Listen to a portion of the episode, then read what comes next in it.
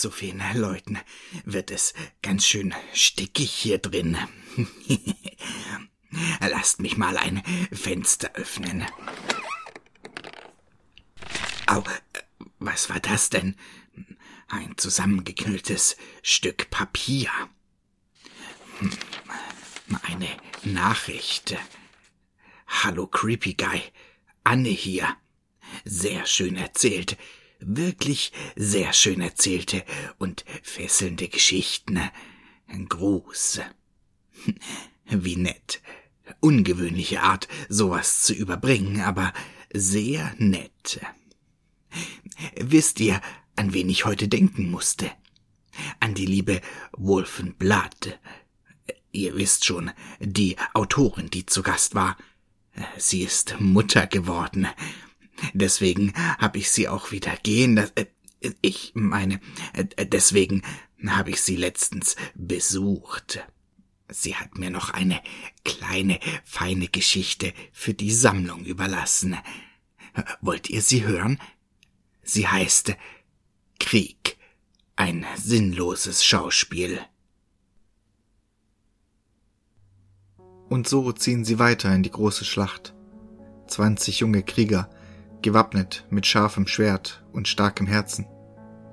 Die Klingen glänzen in der heißen Abendsonne, die Rüstungen schimmern silbrig. Das Land ist trocken, unfruchtbar, kahl, tot. Nur ein Feld aus Asche und vergangenen Erinnerungen einer ehemaligen Stadt, die einst ein Paradies war. Nicht eine Menschenseele mehr übrig, die die einstige Pracht des Landes bezeugen könnte. Überall verlassene Häuser, die meisten verbrannt oder eingestürzt. Nur vereinzelte Hinweise auf ehemaliges Leben finden sich in den Trümmern. Eine Truppe kommt auf die Krieger zu, mit dunkler Rüstung und scharfem Blick. Die Gier nach Blut spiegelt sich in den verschmutzten Schwertern wieder. Ein Kriegsschrei, dann Gerenne von beiden Fronten. Staub, der nach oben fliegt, und der Klang von Metall, das wie Regen aufeinander prasselt. Am Ende sind die silbernen Rüstungen nicht mehr glänzend. Sie sind mit dem Blut ihrer Feinde befleckt und zeichnen die grausame Tat, die sie begangen hatten. Und so ziehen die zwölf überlebenden Helden weiter. Geschwächt, verletzt, dem Tode nah. Der Hauch des Sensenmannes liegt in ihren Nacken, doch sie gehen weiter. Das Schwert erhoben, das Herz stark pochend. Ein Glaube tief drin verwachsen der Glaube an Frieden, an Sicherheit und ein Paradies, welches sie erwartet. Die Truppe wächst, wie die Hoffnung in ihren leeren Seelen. Kampf. Was anderes haben sie nicht gelernt. Für was anderes werden sie nicht benötigt. Dies war ihr einziges Geburtsrecht. Doch es ist ihnen gleich, denn sie tun es für einen, in ihren Augen, guten Zweck. Sterben und siegen für ihr Land, Familien beschützen, Menschen glücklich machen. Diejenigen verteidigen, die es nicht selbst können. Frauen, Kinder, Alte, Kranke. So viele arme Seelen, die dem Tode nahe sind, wären nicht diese Helden, die eben diesen fernhalten. Doch für wie lange? Und ist es das wert, das, was sie aufhalten wollen, jemand anderem zu geben? Menschen morden, um nicht selbst zu sterben? Ja, denn es sind immer die Feinde, die böse sind. Feinde müssen sterben, denn sie wollen sie tot sehen. Doch die Helden bedenken nicht, dass auch sie die Bösen sein könnten. Der Feind sieht in ihnen, was sie in ihm sehen. Eine Gefahr, die ausgerottet werden muss. Dieser blinde Glaube wurde ihnen schon als Baby in die Wiege gelegt. Eine Aufgabe, die ihr Schicksal sein sollte. Und weshalb genau? Habgier der hohen Tiere. Geld, Macht und Land, das ist es, was sie wollen. Dabei ist ihnen jedes Opfer recht. Was sind schon ein paar Menschen, die für das große Ganze sterben? Am Ende bleibt diesen Opfern schließlich eine Dankesrede und ein Stein, der bis in alle Ewigkeit ihren Namen tragen würde. Ein fairer Preis, oder? Qual, Leid und Blut. Immer mehr davon schmückt die einst so unschuldigen Wesen. Kinder, die einmal gemeinsam spielten, Brüder, die gemeinsam am Tisch aßen und sich nun gegenseitig bekämpfen. Und das nur durch einen Befehl. Eine weitere Schlacht, ein weiterer Sieg. Noch viel mehr Tote, die das Land zieren. Der Zug geht weiter, tiefer in das unheilbare Land, wo das Leben seit Jahren verschwunden ist. Verstoppte Fußspuren sind das Einzige, was übrig blieb. Und auch die würden vom heißen Wind weggeweht werden, auf dass auch sie in Vergessenheit geraten. Die Sonne geht auf, sie geht unter. Immer und immer wieder. Die hellen Sterne beobachten die unruhigen Krieger, wie sie von den Schreien der Toten in den Schlaf gequält werden. Erinnerungen tief im Herzen bewahrt, wie sie alle gemeinsam die gleichen Sterne betrachtet hatten, wird überdeckt von den grausamen Bildern, wie ihre ehemaligen Kameraden seelenlos zu Boden fielen und nie wieder mit ihnen lachen würden. Mehr Tote am Boden, mehr Blut an der Klinge. Es sind viele Opfer, zu viele. Und dennoch ist der Wunsch nach Frieden nicht gestillt. Sie kämpfen weiter, sie kämpfen für einen Traum, einen kleinen Traum, den sie gemeinsam träumen und zur Realität machen wollen. Die Tränen der Krieger trocknen immer mehr. Viele Kameraden fallen. Krankheit, Hunger, Wunden, Feinde. So oft kommt der Tod zu der Armee, in so vielen verschiedenen Erscheinungen. Doch sie ziehen weiter. Jahrelang. Mehr Kameraden, mehr Opfer. Ein einziger Marsch in Richtung von etwas, was unerreichbar scheint und doch zum Greifen nahe ist. Noch weitere Schlachten trägt der Weg mit sich, die Erinnerungen verschwimmen. Gesichter der Lieben werden undeutlich, schwach und bedeutungslos. Sie kämpfen nur noch für den Frieden. Frieden, den sie mit ihrem Kampf verhindern. Die leeren Rüstungen glänzen auf dem Boden, so unfruchtbar und mit Blut getränkt. Blut Unschuldiger, die alle dasselbe Ziel verfolgten. Sicherheit und Frieden für ihr Land und ihre Familien. Doch der Preis dafür ist hoch. Zu hoch. Keine zehn, keine hundert, keine eintausend Männer braucht es, um diesen Krieg zu entscheiden, denn er wird niemals enden, bis der allerletzte Krieger gefallen ist und hinausschaut auf das rote Theater, welches von Menschenhand geschmiedet wurde. Und der Tod legt seine kalte Hand auf die Schulter des alten Mannes, der zu Anfang der Schlacht noch jung, stark und voller Hoffnung war, wie seine verwesten Kameraden. Und nun, wo er sieht, wohin der schwere Weg und all die Toten geführt haben, belächelt er seine eigene Dummheit und fällt hinab, um nach vielen Jahren auch zu Asche zu zerfallen. Asche, auf die neue Krieger treten werden, um denselben Fehler zu tun, wie einst ihre Vorfahren.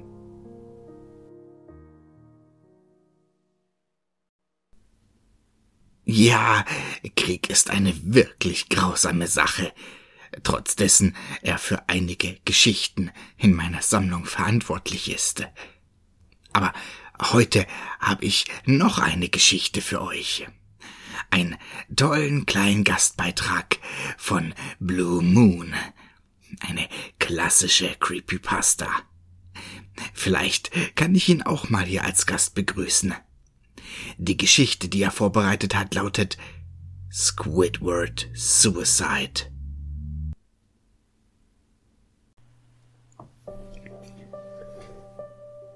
Ich möchte gleich am Anfang sagen, wenn du eine Antwort erwartest, erwarte nicht zu viel. Es wird nämlich keine geben. 2005 war ich im letzten Jahr meines Animationsstudiums Praktikant in den Nickelodeon Studios. Natürlich wurde ich, wie die meisten anderen Praktikanten, nicht bezahlt. Aber man bekam dennoch immer wieder ein bisschen zugesteckt. Für Erwachsene mag es nicht sonderlich viel sein, aber die meisten Kinder würden verrückt damit werden. Da ich direkt mit den Editoren und Trickzeichnern arbeitete, konnte ich neue Folgen Tage vor ihrer Erstausstrahlung sehen. Ich werde davon weitererzählen, ohne zu viele unnötige Einzelheiten zu erwähnen. Kurz zuvor habe ich sie gerade den SpongeBob Schwammkopf Film fertigstellen und das ganze Team hatte keine wirklich neuen Ideen mehr, was den Start der angekündigten neuen Staffel hinauszögerte, aber die Verschiebung hatte noch andere Gründe. Es gab ein Problem mit Folge 4, das jedem mehrere Monate gekostet hat. Ich und zwei andere Praktikanten waren für den finalen Cut mit einem Haupttrickzeichner und Editor in einem Schneiderraum. Wir haben eine Kopie mit dem Namen Die Angst vor einem Krabbenburger bekommen und versammeln uns um den Bildschirm, um sie anzuschauen. Nun, da es oft nicht zu Ende produziert wurde, gaben die Trickzeichner den unfertigen Folgen immer meist falsche und teilweise sexuell angehauchte Titel. So etwas wie ein Insider-Gag, wie zum Beispiel Wie Sex nicht funktioniert, anstelle von dem richtigen Titel Eltern werden ist nicht schwer, in der Spongebob und Patrick die Seemuschel adaptierten. Nicht wirklich lustig, aber immer für ein Kichern gut. Als wir dann den Titel Thaddeus Selbstmord lasen, dachten wir, es sei nur ein morbider Witz. Einer der Praktikanten konnte gerade noch ein leises Kichern hervorbringen. Die fröhliche Musik ertönte wie gewöhnlich. Die Geschichte begann mit Thaddeus, der wie so oft das Klarinettenspiel übte und, wie üblich, viele Töne falsch traf. Wir hörten, wie SpongeBob draußen lachte und Thaddeus stoppt, um ihn anzubrüllen, er solle ruhig sein, denn diese Nacht würde er selbst ein Konzert geben, für das er übte. Der Szenenwechsel mit den Blubberblasen folgte und wir sahen das Ende von Thaddeus Konzert. Das war der Teil, in dem es anfing merkwürdig zu werden. Während er spielte, haben sich mehrere Frames wiederholt. Zu diesem Zeitpunkt war der Ton schon mit der Animation synchronisiert, also eigentlich nichts Ungewöhnliches. Aber als er aufgehört hat zu spielen, hörte auch der Ton auf. Als hätte es die Aussetzer nicht gegeben. Ein schwaches Murmeln machte im Publikum die Runde, bevor sie anfängte, dir es auszubuhen. Aber es war kein normales Buhen, wie es in Zeichentrickserien üblich ist. Man konnte wirklich Boshaftigkeit darin hören. Es wurde auf das Publikum geschnitten mit SpongeBob im Mittelpunkt und er buhte ihn ebenfalls aus. Sehr ungewöhnlich für ihn. Aber das war nicht der komischste Teil. Was uns sehr auffiel, war die Tatsache, dass alle extrem realistische Augen hatten. Sehr detailliert. Keine Abbildung von echten Augen, aber sehr viel realer als normales CGI. Die Pupillen waren rot, wir schauten uns verwirrt an, aber da wir nicht die Autoren waren, da fragten wir nicht, ob es für Kinder geeignet sei. Es wurde auf Thaddeus geschnitten, der an der Kante seines Bettes saß, einsam dreinschauend. Der Blick aus seinem Bullaugenfenster verriet uns, dass es Nacht war also kurz nach dem Konzert. Beunruhigend war, dass es ab hier keinen Ton mehr gab, wirklich keinen einzigen Ton. Nicht mal die großen Lautsprecher gaben irgendetwas wieder, als, wären sie ausgeschaltet, aber sie zeigten an, dass sie noch einwandfrei arbeiteten. Thaddeus saß nur da und blinzelte, die Stille hielt etwa 30 Sekunden an, dann begann er leise zu schluchzen. Er versteckte sein Gesicht in seinen Tentakelhänden und weinte für etwa eine Minute leise vor sich hin während im Hintergrund nur ein sehr schwaches Geräusch ertönte, die wie eine leise Brise im Wald klang. Es wurde langsam auf sein Gesicht gesummt. Mit langsam meine ich, dass man es nur bemerkte, wenn man sich die Shots einzeln anschaute, die alle zehn Sekunden dauern. Sein Schluchzen wurde lauter, mit Hass und Wut gefüllt. Der Bildschirm ruckelte dann ein bisschen, als wollte er aufbrechen. Dann normalisierte er sich wieder. Das Grausame dabei war der Ton von Thaddeus Schluchzen welcher sehr real klang, als wäre der Ton nicht aus den Lautsprechern gekommen. Es klang, als würde man es direkt hören. Auch wenn die Studios immer eine gute Tonqualität haben wollen, kaufen sie bestimmt kein Equipment, um so eine gute Qualität hinzubekommen. Neben dem Säuseln des Windes und dem Schluchzen konnte man sehr schwach etwas hören, das wie ein Lachen klang. Es kam in seltsamen Abständen und es hielt nie länger als eine Sekunde an, was es uns fast unmöglich machte, den Zeitpunkt genau festzulegen. Wir hatten uns die Folge bis jetzt zweimal angeschaut, deshalb entschuldigt mich bitte, wenn ein paar Dinge komisch klingen. Aber ich selbst hatte genug Zeit darüber nachzudenken. Nach 30 Sekunden wurde der Bildschirm unscharf und es ruckelte heftig, als etwas auf dem Bildschirm aufblitzte, als ob einzelne Frames ausgetauscht wurden. Der Haupteditor unterbrach die Serie und spulte Frame für Frame zurück. Was wir sahen, war grauenhaft. Es war das Foto eines toten Kindes. Es konnte nicht älter als sechs Jahre gewesen sein. Das Gesicht war entstellt und blutig, ein Auge hing aus seinem nach oben gewandten Gesicht heraus. Es lag auf einem Bürgersteig, wahrscheinlich an einer Straße. Verstörend war, dass man den Schatten des Fotografen sehen konnte. Dort waren keine polizeilichen Absperrungen, sichergestellte Beweismaterialien oder Markierungen, und der Winkel sah für ein polizeiliches Foto ungewöhnlich aus. Der Fotograf selbst musste der Mörder des Kindes gewesen sein. Wir waren natürlich geschockt, aber spielten immer noch mit dem Gedanken, dass es nur ein sehr kranker Scherz war. Der Bildschirm zeigte wieder Thaddeus, der immer noch schluchzte, lauter als zuvor. Plötzlich floss Blut aus seinen Augen. Der Wind klang jetzt, als würde ein Sturm durch die Wälder prassen. Man konnte auch das Durchbrechen von Ästen hören. Das Lachen in einer tiefen Baritonstimme hielt nun länger an und kam öfter. Nach circa 20 Sekunden ruckelte der Bildschirm wieder und zeigte ein einziges Foto.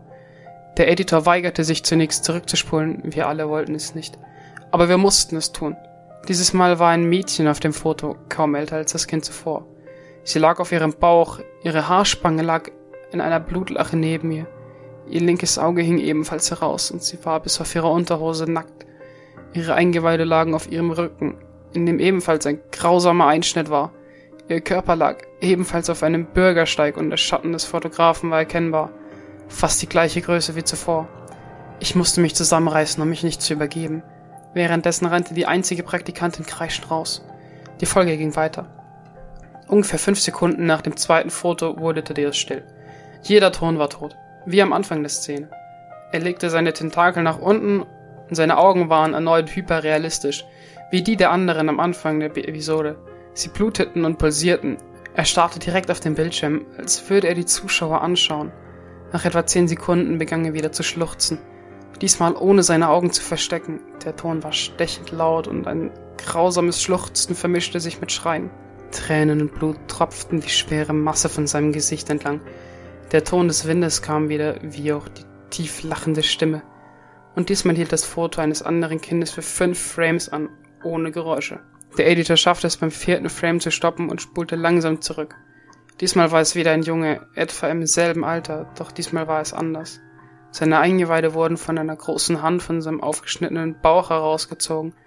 Sein rechtes Auge hing heraus und Blut tropfte herab. Der Editor ging weiter. Es war schwer zu glauben, aber der nächste Frame war anders. Aber wir konnten noch nicht sagen, was es war. Er ging weiter zum nächsten und es war genau dasselbe. Er ging zum ersten Frame zurück und spielte die Frames schneller. In meinem Entsetzen kotzte ich auf den Boden und der Editor keuchte. Die fünf Frames waren keine einzelnen Fotos, sie waren die Frames eines Videos. Wir sahen, wie die Hand langsam die Eingeweide rauszog und das heraushängende Auge des Jungen ihm dabei beobachtete. In zwei Frames blinzelte das Kind sogar mit sadistischem Lächeln im Gesicht. Der Tontechniker befahl uns, das Video sofort zu stoppen. Er musste den Erfinder der SpongeBob-Serie, Mr. Hillenberg, mit der Bitte konsultieren, sich die Folge anzusehen. Mr. Hillenberg kam nach etwa einer Viertelstunde an. Er war verwirrt, weswegen er nach unten gerufen wurde, woraufhin der Editor die Folge weiterspielte. Jedes Geräusch, jeder Schrei, jeder Ton stoppte. Thaddeus starrte die Zuschauer direkt an, in einer Nahaufnahme seines Gesichts für etwa drei Sekunden. Es wurde schneller rausgezoomt und die tiefe Stimme sagte woraufhin wir in Thaddeus Hand eine Pistole sahen. Er steckte sie sofort in seinen Mund und betätigte den Abzug. Realistisches Blut und Kirnfetzen klatschten an die Wand und auf sein Bett hinter ihm, während er nach hinten fiel. Die letzten fünf Sekunden dieser Folge zeigten seinen Körper im Bett, zumindest was davon noch übrig war. Ein Auge heraushängt, das andere Auge auf dem Boden liegend, sich anblinzelnd. Das war das Ende dieser Folge. Natürlich war Mr. Hillenberg wütend und wollte sofort wissen, was überhaupt vor sich ging. Die meisten Leute hatten den Raum zu diesem Zeitpunkt bereits verlassen. Es waren nur noch wenige paar Leute da, die noch in der Lage waren, es sich erneut ansehen zu können. Es ein zweites Mal zu sehen, brachte nur, dass es sich tiefer in mein Gehirn einbrannte und ich Albträume bekam. Es tut mir leid, aber ich bin geblieben. Die einzige Theorie, die wir hatten, war, dass die Datei von einem Außenstehenden bearbeitet wurde – der technische Direktor wurde beauftragt zu untersuchen, wann es in etwa geändert wurde. Die Analyse ergab, dass das neue Material über das alte geschnitten wurde. Die Zeitmarke zeigte, dass es 24 Sekunden geändert worden musste, bevor wir es sahen. Alle Materialien wurden überprüft, ob die Zeitmarke womöglich gefälscht war, aber es ergab, dass alles seine Richtigkeit hatte. Wir wissen nicht, was geschehen war, bis heute weiß es niemand. Es wurde eine Untersuchung bezüglich der gezeigten Fotos gemacht, aber man tappt im Dunkeln. Kein Kind wurde identifiziert und man fand nichts über die Bilder heraus, weder den Ursprung noch wann sie gemacht wurden. Ich hatte zuvor nie an unerklärte Phänomene geglaubt, aber diesmal habe ich es selbst miterlebt und wenn ich mal etwas nicht sofort beweisen kann, werde ich erst zweimal darüber nachdenken, bevor ich sage, dass es nur Quatsch ist.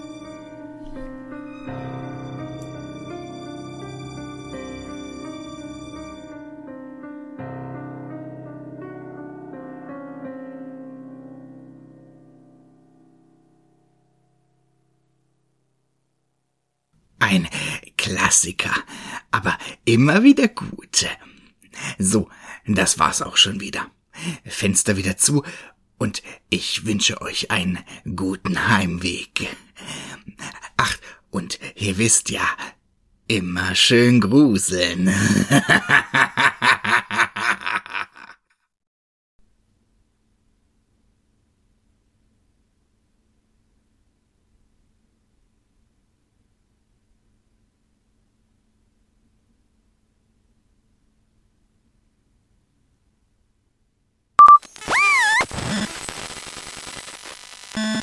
Hey Leute, ich schon wieder. Ja, wir warten immer noch in diesem gruseligen Schloss und ich weiß immer noch nicht worauf. Wobei es mittlerweile ganz gemütlich ist hier. So mit Kaminfeuer und so. Aber unsere Vorräte gehen aus und Mr. Bow ist neue besorgen gegangen. Deswegen kann ich jetzt auch wieder die Kamera anschalten. Wäre er hier, würde er wahrscheinlich ausrasten. Ist kein großer Fan davon. Oh, oh, er kommt wieder.